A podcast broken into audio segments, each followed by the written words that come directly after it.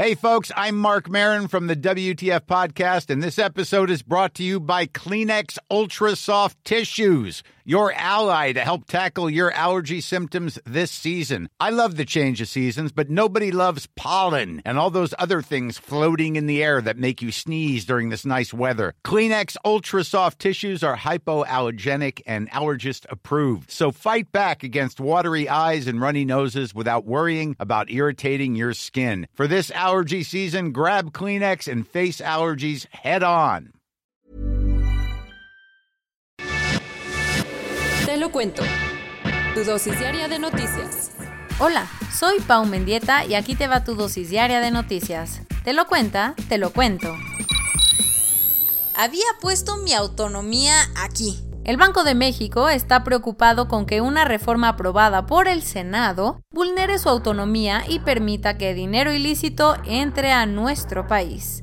Legislando ando. El miércoles en la noche, el Senado de la República aprobó una iniciativa que busca eliminar los candados que ponen los bancos en México para recibir dólares en efectivo. La idea de la propuesta es que personas que usan divisas extranjeras en nuestro país, como paisanos en Estados Unidos o turistas extranjeros, puedan tener mayor libertad económica mientras estén aquí. Además, le quita a los bancos privados la responsabilidad de reportar los excedentes de dólares diarios y obliga a Banjico a retomar este dinero e incorporar a las reservas internacionales, algo que pone en desbalance los objetivos que tiene el Banco Central para evitar que el peso pierda valor. Las reacciones. Muchos analistas y el mismo Banco de México han dicho que la iniciativa es pésima idea porque por un lado pone en riesgo la autonomía de Banjico para tomar sus propias decisiones sin que el gobierno le diga nada y por el otro, advirtieron que esto solo haría más fácil que el dinero lavado del crimen organizado entre al sistema financiero del país. Según el Banco de México, la reforma no tiene ningún sentido porque de todas las remesas que envían los paisanos, solo el 1% se hace en efectivo. Lo que sigue, para que entre en vigor esta reforma, todavía tiene que ser discutida por la Cámara de Diputados, así que muchos le han pedido a los legisladores de la Cámara Baja que tomen en cuenta los riesgos y frenen la medida un thriller criminal. Según diputados de Durango, la doctora acusada de intentar desconectar a un magistrado internado por COVID-19 fue torturada. En Durango hay un caso digno de Hollywood porque la doctora Azucena Calvillo del Hospital 1 del IMSS fue acusada de tentativa de homicidio por intentar desconectar al magistrado Héctor Silva Delfín quien se encuentra intubado por coronavirus. Supuestamente todo pasó el domingo y desde entonces y hasta el martes la doctora estaba desaparecida. El miércoles se supo que en realidad había sido detenida por elementos de la Fiscalía Estatal sin que su familia estuviera enterada. Y ayer el caso se complicó más.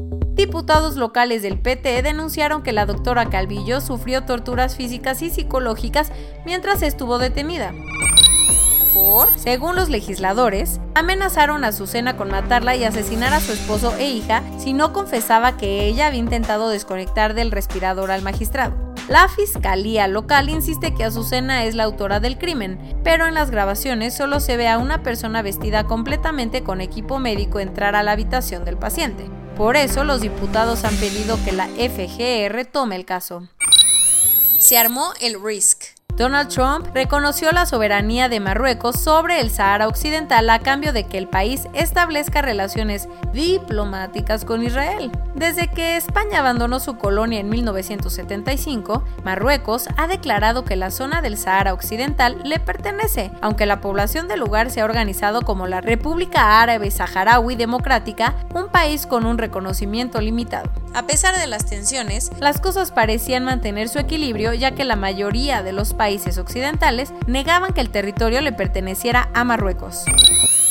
El pero, ayer, Donald Trump informó que Estados Unidos reconocerá la soberanía que el reino marroquí tiene sobre el Sahara Occidental, a pocos días de dejar la Casa Blanca, el presidente dijo que un Estado saharaui no es una opción realista, así que le pidió a ambas partes negociar una paz duradera bajo las nuevas condiciones. Como parte del deal de reconocimiento, Rabat reconocerá a Israel y ambos países establecerán relaciones diplomáticas. Con esto, Marruecos será el cuarto país árabe en reconocer al único Estado judío, todo enmarcado en los acuerdos de Abraham, el plan de paz impulsado por Washington.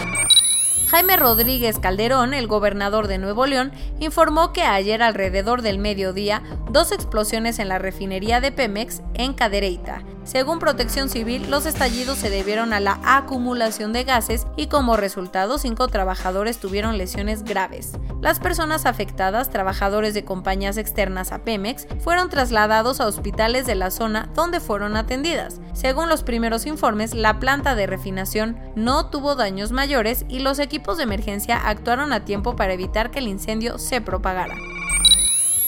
Cuatro meses después de la trágica explosión en el puerto de Beirut, Líbano, un fiscal presentó cargos contra el ex primer ministro Hassan Diab y otros tres ministros de su gabinete. El caso se abrió por negligencia, ya que las autoridades judiciales consideran que el gobierno tuvo varias omisiones en el suceso que dejó más de 200 muertos y cerca de 7.500 heridos. Al parecer, las acusaciones del fiscal no vienen de la nada, porque el ex primer ministro había recibido advertencias sobre los riesgos de tener almacenadas más de 2.750 toneladas de nitrato de amonio en una bodega. La Federación Internacional de Periodistas presentó ayer su informe sobre violencia contra las personas que ejercen este oficio y la situación es bastante preocupante, porque tan solo en 2020 42 periodistas fueron asesinados en todo el mundo. Por cuarto año consecutivo, México ocupó el primer lugar con 13 asesinatos, seguido de Pakistán con 5 y Nigeria, India e Irak con 3. Además, la organización reportó que actualmente hay 235 personas en prisión por llevar a cabo su labor periodística. Lamentablemente ayer Malalai Maiwan, una periodista afgana, se sumó a estas cifras porque fue asesinada en un país mientras viajaba en su automóvil. El fútbol sigue de luto porque ayer perdió a Paolo Rossi, una de las máximas estrellas mundiales. El jugador italiano fue clave para que su país ganara el Mundial de España en 1982, ya que le metió tres goles a Brasil en la semifinal del torneo. Esa hazaña le valió la admiración de todos los italianos a tal punto que ayer, después de enterarse de la noticia, el primer ministro Giuseppe Conte dijo que Paolo era el símbolo de la Italia unida. Rossi falleció a los 64 años víctima de una enfermedad incurable, según informó su esposa.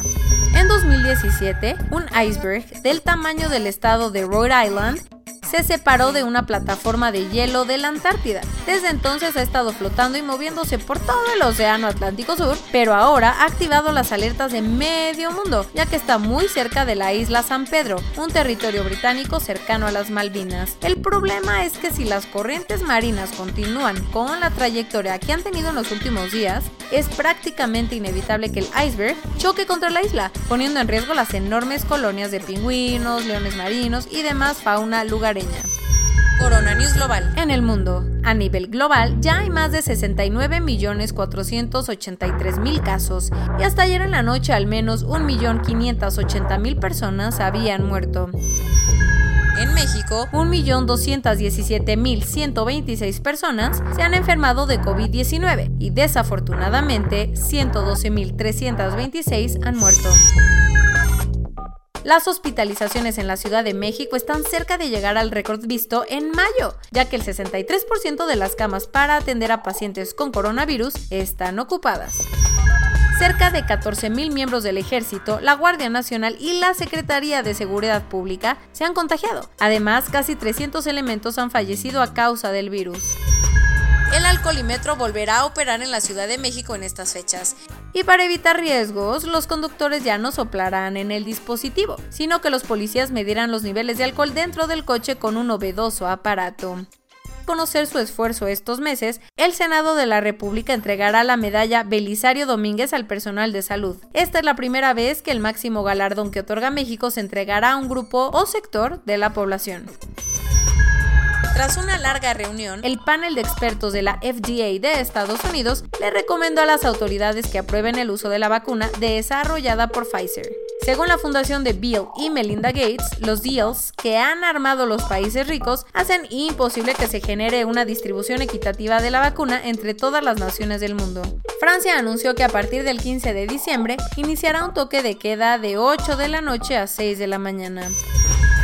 La conductora de televisión Ellen DeGeneres dio positivo a coronavirus. El que ya se recuperó es Lewis Hamilton, quien anunció que está listo para competir en el Gran Premio de Abu Dhabi de este fin de semana. Y esto es todo por hoy. Nos vemos la siguiente semana con tu nueva dosis de noticias. Pau Mendieta se despide. Hey, folks, I'm Mark Marin from the WTF Podcast, and this episode is brought to you by Kleenex Ultra Soft Tissues your ally to help tackle your allergy symptoms this season. I love the change of seasons, but nobody loves pollen and all those other things floating in the air that make you sneeze during this nice weather. Kleenex Ultra Soft tissues are hypoallergenic and allergist approved. So fight back against watery eyes and runny noses without worrying about irritating your skin. For this allergy season, grab Kleenex and face allergies head on.